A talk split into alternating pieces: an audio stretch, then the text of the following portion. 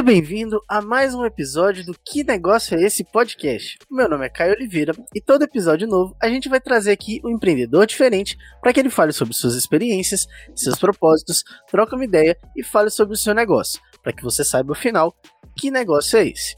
Antes de começar, eu só quero agradecer muito aqui ao Leonardo Lana e falar que esse podcast só é possível graças à edição do Apostila Pocket.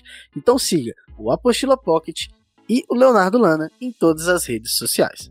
Hoje eu venho aqui conversar com ela, que se denomina confeiteira, cozinheira, food designer, bióloga e livre pensadora. Eu vim conversar com Débora Gicovati. Muito obrigado por topar participar. Como que você tá, Débora? Oi, Caio. Eu que te agradeço. Eu tô bem e super feliz de estar aqui. E você, tá bem? Tô bem também. Eu, eu que agradeço você de ter topado aqui participar. A gente foi conectado pela, pela incrível Fernanda, né? Hum. que ajuda tanto aqui. E queria muito agradecer ela também por fazer essa conexão ser possível mas te agradecer principalmente, porque demorou um pouquinho, mas a gente conseguiu marcar esse, esse podcast, né? Sim, eu te peço tantas desculpas por isso, mas também quero agradecer a Fê de tornar possível, de me conectar com essa pessoa incrível, porque ela é sua fã de carteirinha. e eu agradeço, eu tô super honrada de estar aqui, nervosíssima, né? Claro. Não precisa. Mas tô muito feliz. Muito obrigada, Caio. Muito obrigada pela confiança e pela oportunidade. Que isso. Não, então, hoje a ideia é falar sobre o seu negócio. Então, é, vai ser muito simples, você não precisa ficar nervosa, porque basicamente fala sobre aquilo que você já, já vive no, no dia a dia, né? Então, eu acho que, que vai ser bem tranquilo. E aí, eu queria começar já com o nome desse podcast te perguntando: que negócio é esse de Gicovate Doces?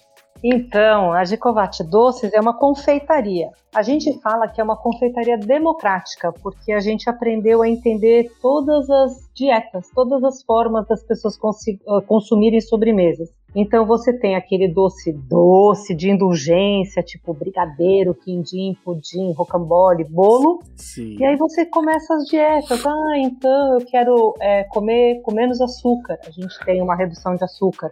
Ah, eu quero comer sem açúcar. A gente tem sem açúcar. Ah, eu sou vegano. Eu quero consumir sem nenhum é, produto de origem animal. A gente desenvolveu também. Ah, e a gente atende alguns hospitais. Então, tem paciente de dieta pastosa, que não pode com nada que tenha pedacinho. Então, a gente Sim. também aprendeu a atender essa galera. A gente está aprendendo todo dia e se inventarem uma nova dieta na confeitaria, a gente vai procurar entender também. Gente, que legal. Então, a ideia é realmente ser uma confeitaria democrática, né? E aí vocês atendem diferentes tipos é, é, de público mas vocês trabalham é, mais com food service? Desde quando existe a empresa? Só para a gente entender um pouquinho do contexto. A empresa é bem antiga, tem mais de é, 30 anos no mercado como confeitaria.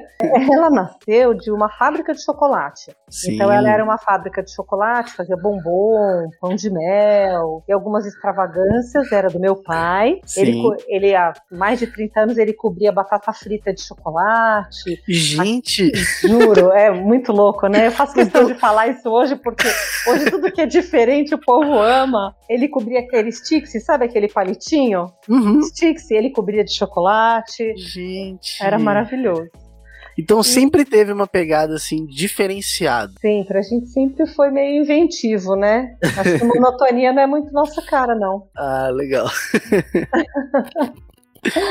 E aí, com o tempo, essas mudanças de mercado, a gente acabou entrando no food service, que é o restaurante corporativo. A gente entrou nas empresas, primeiro com o chocolate, e aí a gente foi chegando nos restaurantes. Aí a gente teve que desenvolver a sobremesa. Então Sim. foi naquela assim, noite de insônia, putz, vamos formar um braço e começar a fazer doce. E aí o doce foi superando o chocolate.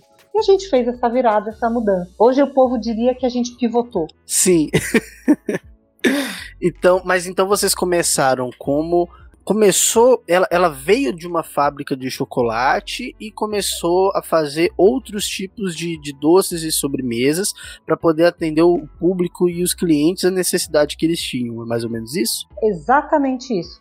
Ah, é exatamente isso. E daí a gente foi mudando conforme também essa necessidade de mercado. Então a gente aprendeu a fazer pão, a gente aprendeu a fazer salgado, e aí de repente a gente começou a atender uma gama muito grande de hospitais. E hoje uhum. a, a, nossa especialidade, muito entre aspas, porque eu não quero fechar isso numa gaveta, uhum. mas a uhum. gente especializou no atendimento de hospitais. Então a gente é, é, é meio referência no atendimento uhum. para os hospitais. Que legal, é, é, é, legal saber dessa, dessa referência, porque eu mesmo não. Nem, se você não falasse, eu nem desconfiaria disso. Então, eu acho que, que é bem legal.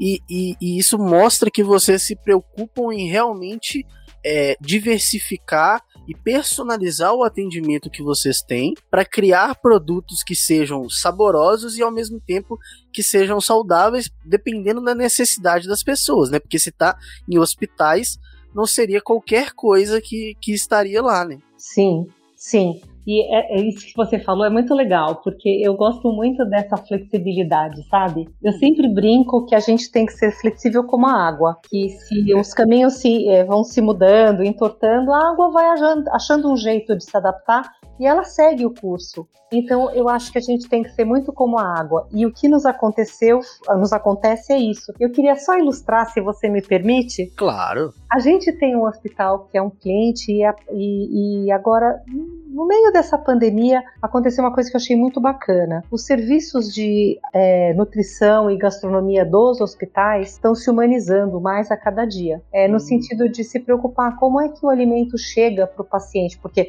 ah, essa comida é, é insossa como comida de hospital. Isso Sim. era moda, era chavão. É, as pessoas já tomam comida de hospital, né? Pelo menos já é chave, assim, de, de falar como se fosse algo ruim, né? Isso. E aí os hospitais estão nessa, nessa tentativa, né, de mudar isso. E a gente tem um hospital cliente que fez um desafio, deve ter uns três ou quatro meses, e eles falaram assim que os pacientes internados deles é, recebem um chá da tarde, que é uma xícara de chá, um copo de chá e aquela bolachinha doce salgada industrializada. E eles Sim. gostariam de mudar isso. Puxa, né, meu, eu lembro de meu coração até dar uns pulinhos, porque eu adoro esses desafios e isso ai, aguça, né, a gente. Sim.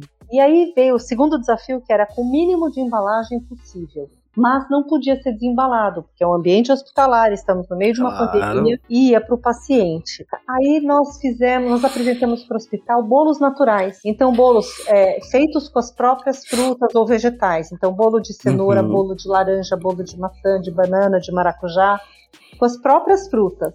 Não tem nada de artificial, não tem nada de aromatizante, nada disso. Que legal! E aí a gente embala num celofane transparente, então o paciente vê o bolo uhum. e passa um laço de fita. Que legal, gente! E, e deu é? certo. Super! Deu muito certo, deu muito certo. A recepção certo. foi legal. Foi legal. É, já tive paciente pedindo o nosso telefone, ligando pra gente para comentar. que Verdade, legal. eu fiquei muito feliz. E assim, eu achei muito é, humano isso. Que a Gicovat é uma empresa assim, é humana.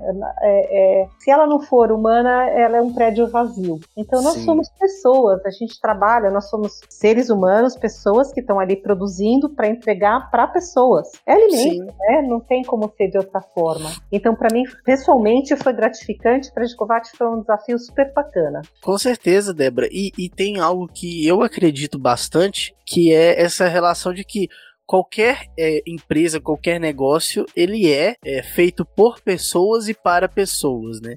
A gente denomina, claro, falando, ah, essa empresa ela faz produtos é, B2B para negócios e tal, mas de qualquer forma a relação ali no final são pessoas entregando para as pessoas. Só que isso parece que é, em você está muito presente, né?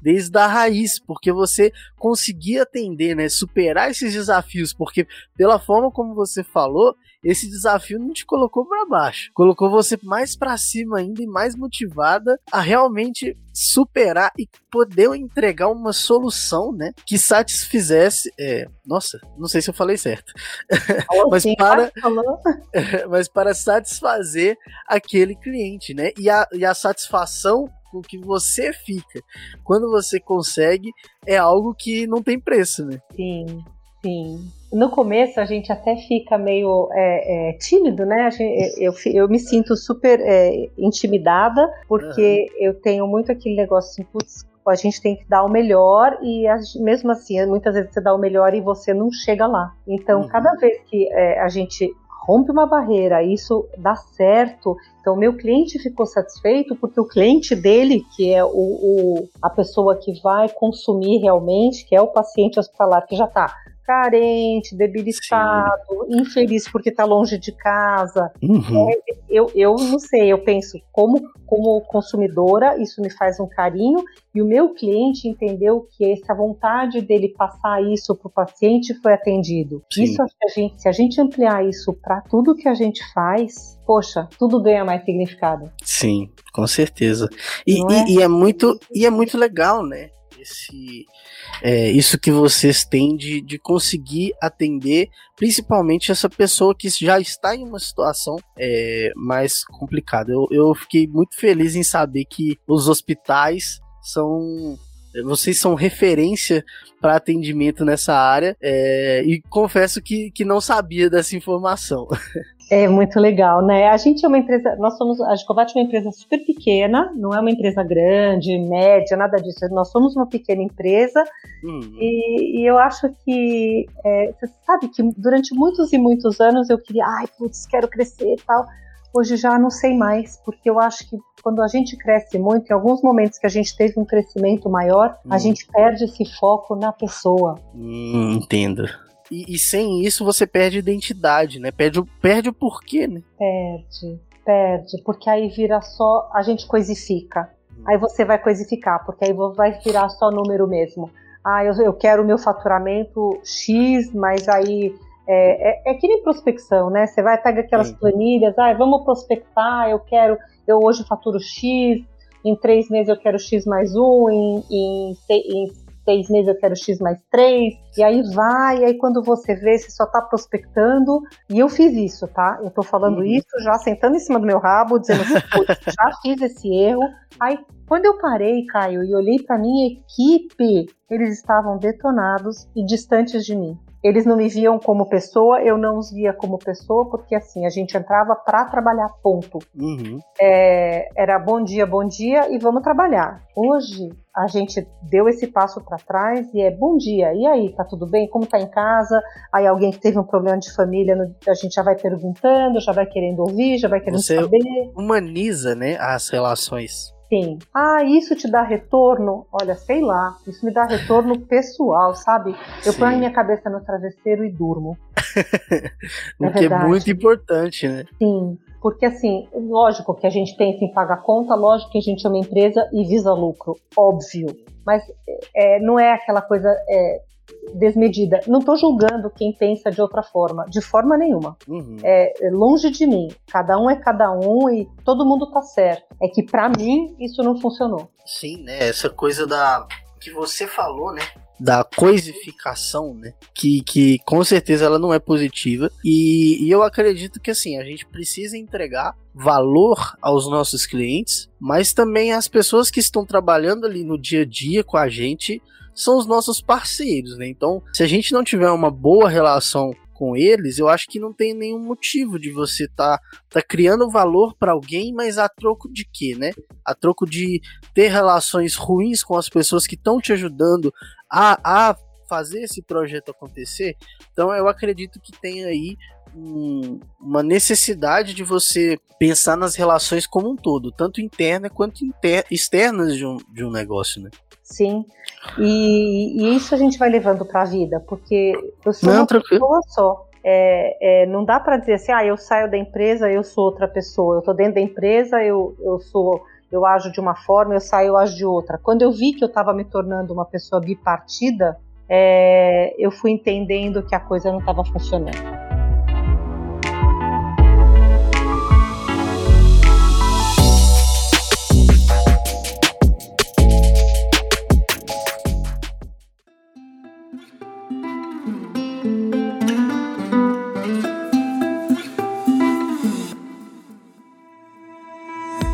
Então, Débora, como a gente já estava falando aqui, né? É, Negócios são feitos por pessoas e para pessoas. E eu conversando com você, assim como eu gosto de fazer em todos os episódios, queria entender um pouco mais sobre a pessoa por trás desse negócio.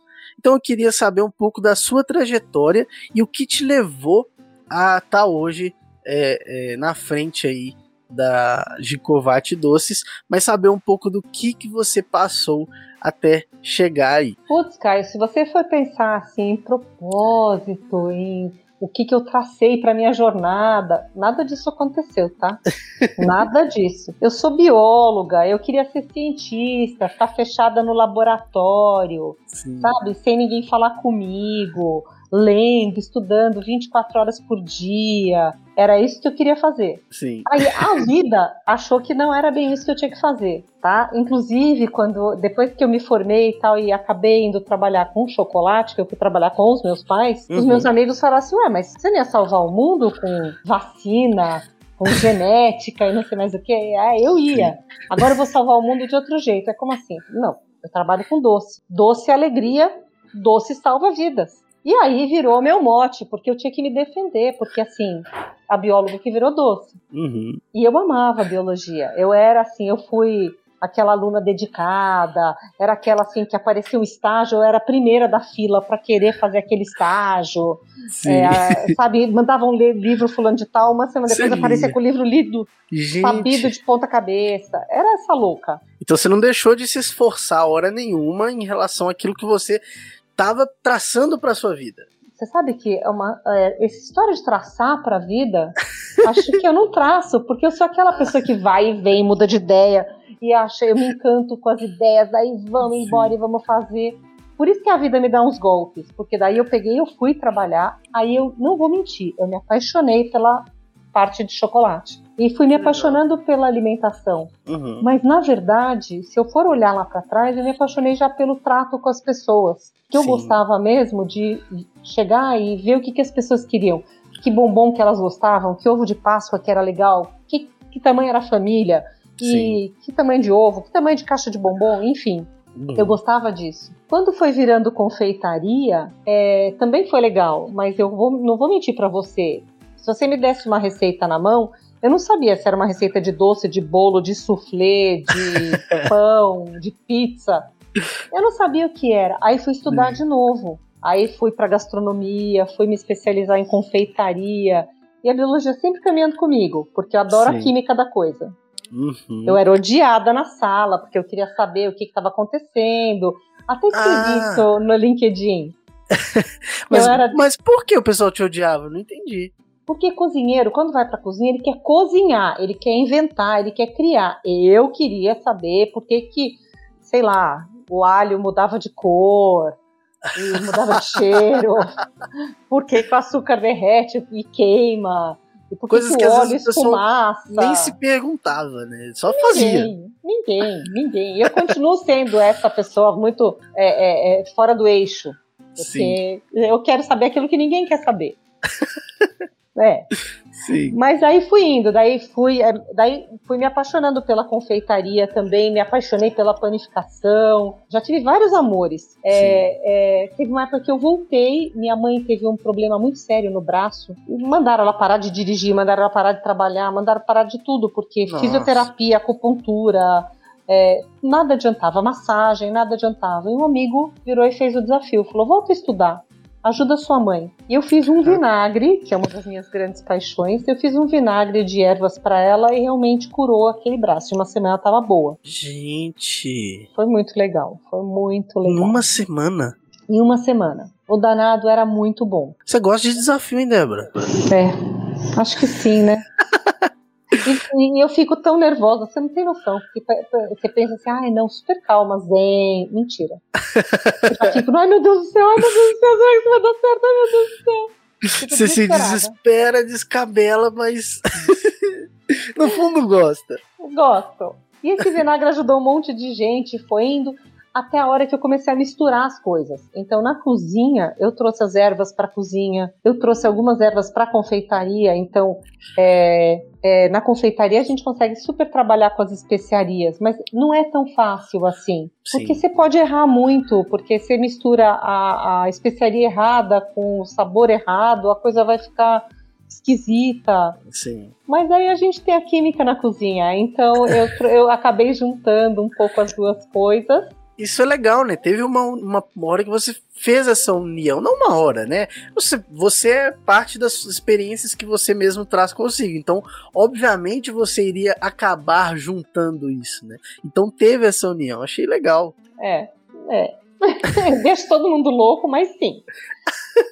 É. Não, mas você está sendo muito crítica consigo mesmo. Isso é ah, muito legal. Mas você sabe que a gente, até na, na, na, fábrica, a gente faz o seguinte: a gente faz muito doce com maçã. Então a gente uhum. faz tortinha de maçã, folhado de maçã, um monte de coisa com maçã. Alguns hospitais uhum. pediam é, um creme com uma compota de maçã. E maçã sempre sobra aquele meio. Sim. Então durante muito tempo isso era descarte. Aí uma época a gente pegou e pôs na panela. Só que você pega assim 5 quilos de meio de maçã e vai pôr na panela fazer uma compota você tem assim, tipo, 300 gramas de compota. Nossa você mata em umas três ou quatro colheradas. O que, que é isso? Não rende. Não rende é nada. Não, não, porque você não tem maçã de verdade ali. Você tem miolinho da maçã aqui, não tem carninha da maçã. Hum. Então não dava certo. Até Entendi. a hora que nessas xeretadas, beleza, vamos pôr, vamos levar isso para casa. Aí trouxe para casa, e pus dentro de água com açúcar e fiz vinagre de maçã. Então hoje a gente faz do resto da, da tortinha, dos doces de maçã, a gente faz vinagre de maçã, que é um dos vinagres mais saudáveis da face da terra. que legal! Muito bacana. Já teve um rapaz que uma vez ele chegou num verão desses, ou do ano passado, ou retrasado, ele chegou andando de perna aberta. O que está acontecendo? Meu, tô super assado. Tô me sentindo super mal, tô assado. Ele trabalha há 30 sim. anos comigo, ele podia falar isso, né? Sim, sim.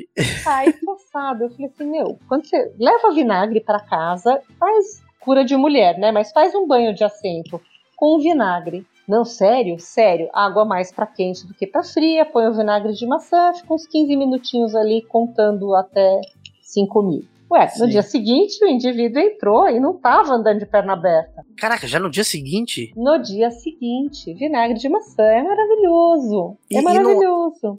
Né, isso é muito legal, gente. E, e, e, é legal porque ele. É, é, isso que você faz, você baseia em alguma coisa, assim, né? Não é Sim.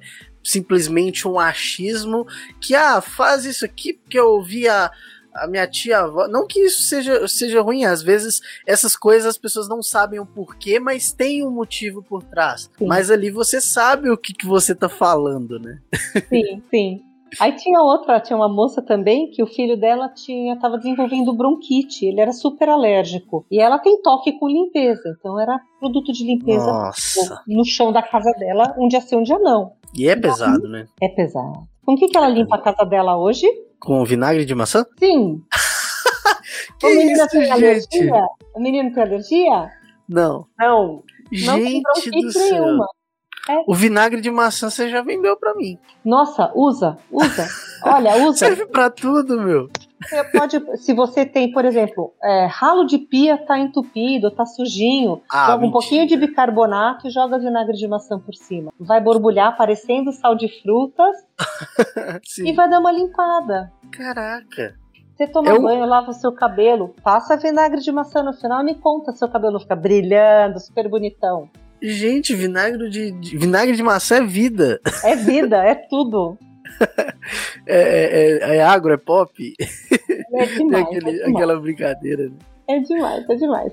Daí a gente foi aprendendo a fazer outros vinagres. Então, Sim. casca de banana dá um bom vinagre. Dá vinagre de banana. Nossa, ninguém botou fé. Quase mandar, me botaram para correr. Mas deu super certo e fica delicioso. Caraca, gente. É delicioso. coisa que eu nunca imaginaria.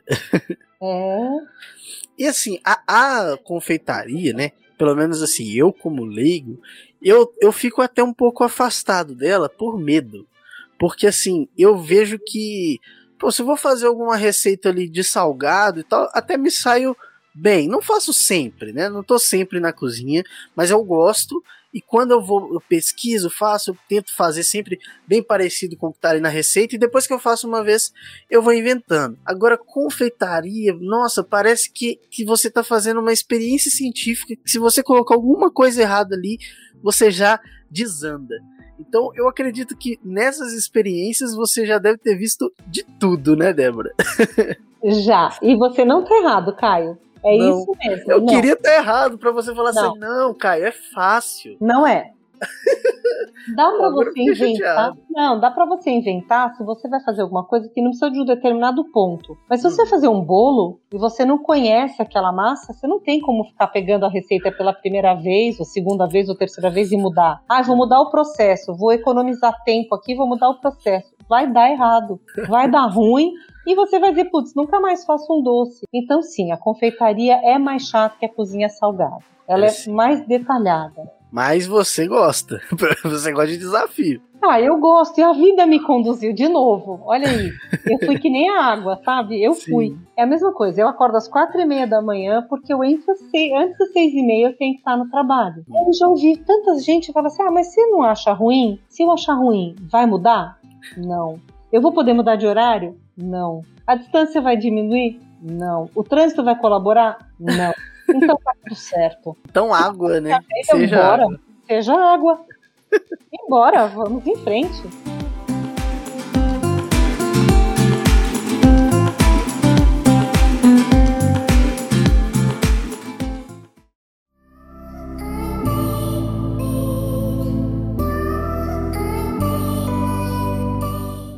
E, e, eu tava vendo aqui, até mesmo, né? Eu comecei o podcast falando sobre uma denominação que você mesmo se fez nesse em um texto, né, que eu vi até lá no, no seu LinkedIn, que você até falou aí, é, que você se denomina confeiteira, cozinheira, food designer, bióloga e livre pensadora.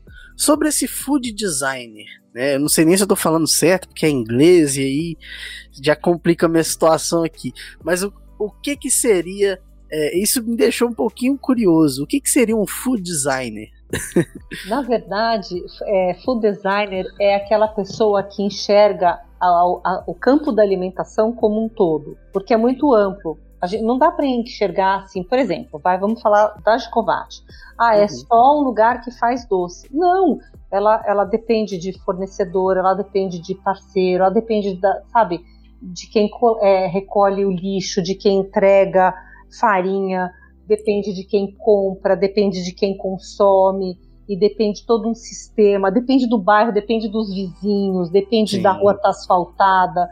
Então, o food designer vê, vê a alimentação como um sistema. Então, se você pensar no corpo humano, que ah, o pulmão alimenta o coração, que alimenta o cérebro e que faz o sangue girar e que vai para o rim, que leva para a bexiga e aí vai é um sistema, não é? Sim. A alimentação também é. Uhum. Ela é, é, é, é o, o, ramo de alimentação, a área de alimentos e bebidas é um sistema. E é um sistema que ele se integra. Então, quando a gente vai estar o food design, não é só sobre a beleza do prato. É também. O prato tem que estar tá bacana para você ter vontade de cair matando em cima daquele produto. Sim. Mas é, é entender tudo que acontece desde que o alimento é sequer pensado. Então, quando você fala em alimento vegetal, por exemplo, você, ele vai ser pensado. Eu não sei se você lembra quando inventaram micro-arroz, é, uhum. criaram um monte de alimentos diferentes. Puxa, alguém Sim. pensou nisso, alguém foi lá no campo e desenvolveu Sim. isso com os agricultores e que mudaram esse cultivo, mudaram esse arroz e aí mudaram para orgânico, então tiraram ah, os agrotóxicos, aí vai. Todo um processo dentro de um sistema. Exato, até ele chegar no prato, ter uma, uma boa apresentação e eu que vou lá comer, aceitar isso e gostar disso. E aí, de repente, isso virar um produto que vai se esparramar pelo mercado. Isso é food design. Então, é desenhar a área de alimentação mas é que funcione como um sistema, que tudo seja interligado. Caraca, é, é uma visão assim que, que às vezes. Eu acho que muitas vezes a forma como a gente vê os alimentos, né? E aí eu tô me colocando, tá? Não tô te colocando nessa situação, mas que, que eu, e colocando assim as pessoas que do meu convívio, eu acho que a maior parte das pessoas ela acaba sendo um pouco de distanciamento, sabe? De, de você às vezes pegar ali no supermercado, dependendo de onde você vai, você já vê o alimento já até já sem a casca, todo cortadinho para você só alimentar. Às vezes você nem sabe como, dependendo da pessoa, né, de como ela foi criada, às vezes ela nem sabe como é que aquele alimento é na sua forma natural. Ela só vê ele já descascado, sempre compra ele já descascado E, e, cada vez mais eu acho que a gente vai se distanciando e olha aquela comida sem é, talvez pensar em todo o processo, em todas as pessoas que participaram daquele processo para que esse alimento chegasse dessa forma a estar no seu prato. Né? Nossa, que perfeito! Que perfeito! que colocação incrível! Você sabe, isso é resultado de revolução industrial lá atrás, né? Quando Sim. você leva para a revolução industrial que tudo precisou ser mais rápido e essa velocidade que a, a informação hoje é, nos impõe. É tanta informação, principalmente agora com pandemia, isso foi elevado a mil, né? Sim. É tanta informação, tanta coisa, tanta coisa que a gente está numa velocidade a luz está com inveja, porque Sim. ela está mais devagar do que vai a informação. Então, quando você pensa no alimento, você passa lá no, vai no supermercado, você pega a sua bandeja do, da fruta já cortada, você está pensando na sua praticidade, você vai chegar na sua casa, pá, você vai abrir aquilo, ou às vezes você vai estourar aquela embalagem e comer no caminho mesmo, que você está com tempo corrido. Agora, Sim. olha a porcaria. Você já quando você pega essa embalagem, vamos falar de melancia? Vai, melancia. Você já pensou para onde foi aquela casca? Nossa, e justo o pacote que você pegou, você procurou aquele que tem menos semente, mas você olhou em volta, quase nenhuma tem semente. Opa, não tem nada errado. Melancia toda a vida teve semente? Sim. Então, peraí, das duas uma, ou estão modificando a melancia, ou selecionar a melancia de tal forma que só vai para a gôndola aquela que não tem semente. Mas espere, e o descarte da, da, da melancia que tinha semente? Então, tem esse descarte, aí você tem um monte de embalagem. Normalmente, bandejinha de isopor e aquele plástico uhum. filme que não recicla. Aquilo Nossa. não tem função nenhuma, é lixo. É lixo não, é oceano, é estômago de foca, é. nariz de tartaruga, é para isso. E aí? E aí você vai, você vai descartar isso meu, é muito complicado. Então eu acho que a gente tem que olhar a alimentação assim, como um sistema e como um todo. E isso impacta em tudo. Uhum. Eu, eu, eu, eu, agora vou falar de um negócio que está me provocando assim, é muito. há um ano, quando a gente tá. vai falar de pandemia, eu lembro, é, logo no comecinho, eu tinha umas conversas semanais com um amigo. A gente marcava umas chamadas Sim. de videozinho, simplinho, tipo sexta, 8 horas da noite. E vamos conversar para conversar, assim, pra companhia e tal, a distância. Filosofar, é. Legal. Aí a gente, eu falei assim: será que o ser humano vai puxar, tirar o pé do acelerador e vai parar para pensar o que está acontecendo? A gente não chegou na pandemia à toa. Esse vírus é um oportunista. Ele chegou aí alguma brecha que a gente deu. E vamos combinar? A nós somos os seres pensantes mas ele é o ser esperto, porque ele se aproveitou e olha o que ele fez. Um treco que você não vê, um indivíduo que você não enxerga, faz um estrago violento. Só que a gente está vulnerável. E por que, que a gente está vulnerável? Porque a gente está aí destruindo tudo, é, derrubando árvore, destruindo floresta, matando bicho, cimentando as cidades. Aqui em São Paulo, o que tem de alagamento é louco. E por Nossa. quê? A gente acabou com a permeabilidade. Não, aqui, aqui onde eu moro aqui, né? Eu sou eu sou de São Paulo, mas moro aqui em Belo Horizonte. E aqui, pertinho de onde eu moro, é um lugar que sempre, sempre alaga. Assim, é, toda chuva você pode ver, assim, Vilarinho alagou. Sempre sai no jornal, a gente já sabe que vai acontecer. Meu pai já passou por uma situação de estar tá dentro do carro no momento desse, sabe? E aí, essa hora, só quando bate na porta, assim, né? Que a gente para pra pensar, falar, é, gente, tá aqui, ó, tá aqui. Então, e aí? E aí que a gente delega pro governo. Aí ah, o governo tem que desentupir a boca de lobo, o governo tem que fazer piscina, o governo tem que resolver. Ah, o governo não faz nada. Meu, mas a gente faz. Pois Outro é. dia eu tava indo trabalhar cedinho. Não, mentira. Tava voltando do trabalho. O indivíduo saiu do McDonald's e ia pro ponto de ônibus. Nesse trajeto, ele tava sem máscara, pá bebendo alguma coisa que ele comprou no Mac, chegando no ponto de ônibus, jogou no chão. Eu falei, nossa, nossa fazia muito sim. tempo que eu não via isso. Aí eu até abri o vidro para gritar um porco. Daí eu falei, ah não, de repente ele tá armado. Fechei o vidro. Nossa. Complicado, Mas, né? Aí que tá, e se a gente não tomar o mínimo de atitude na alimentação, no vestir, é, no consumo e no trato com o humano, isso uhum. vai acontecer de novo, de novo, de novo, de novo, até a gente aprender. E, isso é a minha visão. Sim. E eu, e eu lembro que esse meu amigo, a gente falou assim: ah, tomara que o ser humano melhore. Outro dia a gente conversou, a gente passou esse tempo sem, sem fazer tanto, tanta chamadinha. A gente conversou e disse assim: nós, como nós fomos bobinhos, como nós, nós fomos ingênuos, que não mudou nada. É a mesma coisa que a minha mãe virou quando ela começou a ficar em casa sem poder trabalhar. Ela falou assim: ah, uns três meses, né? Eu, aham. Uh -huh. Ela falou: você não acredita? Eu falei: não, nós vamos virar o ano assim. Bingo. É, esse papo eu tive bastante também. Até com, com meu pai, às vezes ele falou: não, duas semanas. Falei: duas semanas. Ô, oh, gente, até sair a vacina, e ainda depois que sair a vacina, vai ser o, o novo normal que o pessoal chama. Então, assim, até passar isso, e a gente tem que se, se adequar a esse novo momento, né? Mas também parar para refletir, assim como você falou. E o que, que a gente faz no nosso dia a dia, né? Sim. E aí eu te pergunto então, Débora, já que você fez essa provocação, eu te provoco, o que, que você faz lá na, na Gicovat que, sei lá, às vezes planta uma sementinha nessa, nessa ajuda? Olha, sei lá, eu desde, a, desde o comecinho, quando começou, ainda não estava tão grave, estava começando a pandemia, a gente é, é, passou a ter conversas diárias a respeito. É, às vezes chovia no molhado, né? Porque você fala toda vez a mesma coisa, cansa, mas a gente foi conversando. Quando Sim. as coisas começaram a se complicar, a gente estava muito alerta. Não pegou nenhum de nós, assim, muito de surpresa. A gente foi vendo a gravar, quer dizer, pegou todo mundo de surpresa ao, ao mesmo tempo. É, que a, claro. é, a dimensão que isso tomou é muito, muito maior do que a gente esperava. Mas é, é todo mundo já estava ficando mais recluso, ficando em casa. As pessoas que frequentam igrejas estavam é, é, frequentando igrejas à distância.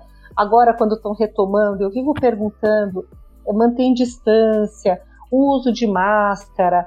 São coisas tão simples, mas tão simples. E é engraçado que a gente que trabalha com alimentação já tinha essa neura de lavar a mão, passar álcool, lavar a mão, passar álcool, lavar a mão, passar álcool. Então, assim, faz parte da rotina. O que, que a gente faz? A gente só conscientiza. E a gente escuta, porque de escutar o outro muitas vezes é a maior ajuda que essa pessoa está precisando ou esperando. Sim. Então a gente escuta. Que legal. Débora, então a gente só caminhando aqui como água para o fim do, do, nosso podcast, antes de, de perguntar para o pessoal, é, de te perguntar como o pessoal faz para consumir o seu conteúdo, eu queria te perguntar um pouco é, um pouco mais sobre o negócio. Você falou que hoje é uma pequena empresa, mas quais são as pessoas, né? Principalmente, de qualquer forma são pessoas, mas quais são os, as pessoas, os negócios, as empresas, os hospitais que vocês atendem hoje em dia, assim, é, é qual, qual que é o perfil desse público e quantas mais ou menos tipos de clientes você tem para cada área? Ficou claro minha pergunta? Não. Tá, então deixa eu refazer. Eu não sei se não. Eu acho que ficou claro, eu não sei se cabe. Tá. Porque é, é, o perfil de é, cliente de hospital é muito semelhante. E na verdade, assim, a gente trabalha com nutricionistas, tanto nas empresas, quanto nos hospitais, hum. quanto nas escolas. Então a gente trabalha para as nutricionistas. E, ah, entendi. Entendeu? E o perfil, o perfil é, na verdade, a gente muito não. Variado. E a gente não, não, não uniformiza. Entendi. Porque se eu uniformizar, eu perdi essa, essa beleza que é a individualidade. Entendi. Então, então vocês acabam trabalhando com nutricionistas que fazem para diversos tipos de, de empresas, pessoas, hospitais. Sim. Entendi. Que legal. Sim. Eu não tinha. Não, não sabia que era dessa forma. Sim. É, não é o departamento de compras do hospital que fala com a gente. Ah. É o ah. setor de nutrição. Entendi, legal. É o pessoal que entende de alimentação mesmo, que é um desafio ainda maior.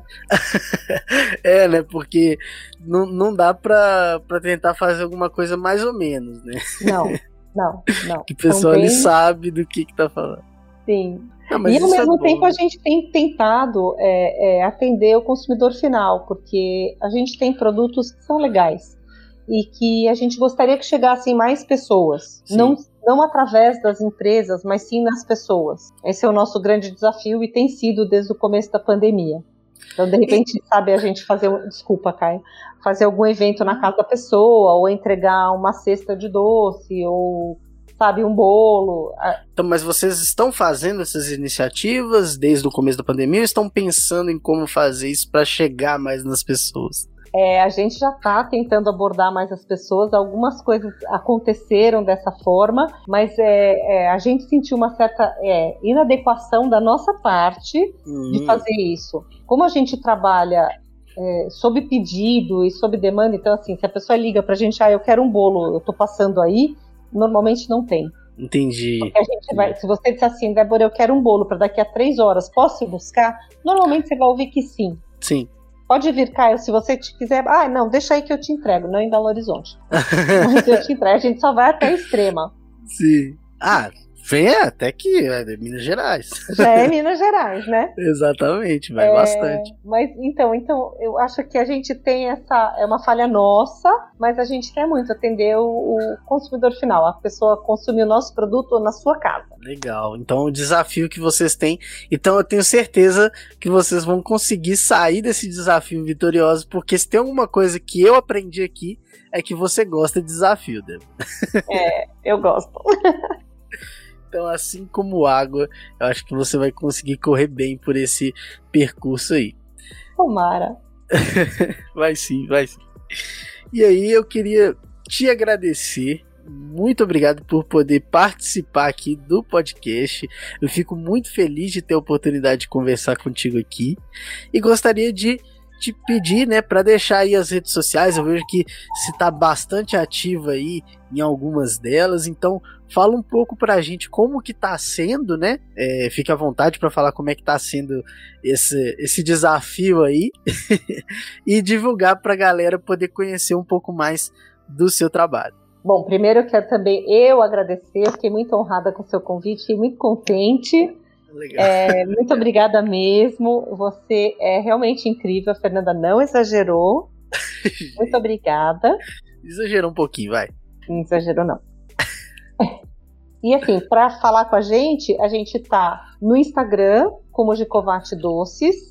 É, a gente está tentando, tentar, a gente até pegou o nome, talvez a gente acabe migrando para Confeitaria Democrática, mas ainda estamos como Gicovate Doces. A gente tem um site que é gicovate.com.br. Legal. A gente, é, é, a gente precisa voltar para o Facebook, a gente está com isso em estudo. A gente não é muito forte em mídia social, mas nosso Instagram tá bem bacana, ele é, ele é, ele é feito com muito cuidado. A gente procura passar informação, a gente procura é, conversar. Não, eu vejo, acompanho as postagens aqui e, nossa, ontem eu tava pesquisando aqui para poder montar uma pautazinha, né, ver o que, que a gente poderia conversar. Eu fiquei com água na boca, eu fiquei mostrando aqui, né, tava eu minha namorada que também chama Débora, ah, eu mostrando os doces para ela e ela, meu Deus do céu, eu quero isso.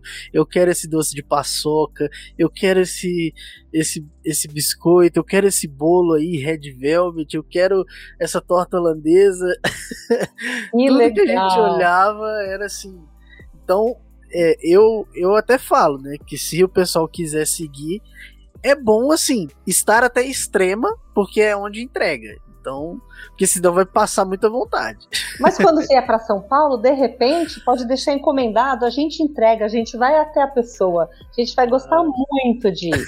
Então, por exemplo, quando você vier com a Débora para São Paulo, avisa antes, a gente já deixa prontinho, você eu diz irei. onde você vai estar e a gente vai entregar para você. Que legal. Não, já é... vou marcar. Terminando o podcast, eu já vou já vou ver o que, que dá para agendar aqui, porque Oba. a gente vai vai para São Paulo e não quer perder essa oportunidade, não. Legal. A Gicovate está no LinkedIn também, mas agora eu vou fazer um merchan. Hum. Eu estou no LinkedIn e eu estou tentando fortalecer essa comunicação para abrir esse debate. Você percebeu que eu amo falar, né? Sim. Mas eu morrer de vergonha, depois que eu esqueço que eu tenho vergonha, eu falo que nem uma louca. depois que e perde eu... um pouquinho de vergonha, na verdade, Nossa. você só fica solta. E eu escrevo da mesma forma, né? Eu demoro para começar. Na hora que eu começo, eu não eu incorporo o Machado de Assis e vou. Legal. Então tem umas provocações no LinkedIn, eu vou adorar conversar, meu negócio é esse mesmo. Via Instagram vai ser um prazer enorme falar com as pessoas e via LinkedIn vou adorar. Meu LinkedIn é eu acho que tá como Débora Gicovati. E agora? Está como Débora tá, Gicovati. Né? Ai, obrigada. Fiz o dever de casa aqui para você. o LinkedIn tá como Débora Gicovati, é porque o Instagram tá como deb, com bemudo, ponto barg, B-A-R-G. Isso. Também tem outro tipo de debate ali. então, bem legal, Débora. Muito obrigado novamente por topar participar. Quem quiser conhecer mais o trabalho dela, é só acessar todas essas redes sociais que a gente conversou aqui.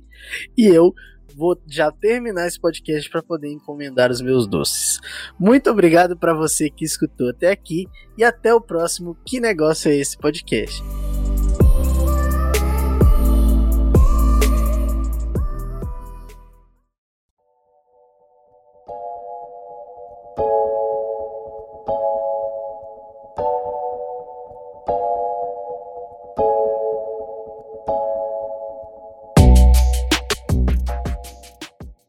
Edição Leonardo Lana. Uma produção Apostila Pocket. Pocket, Pocket.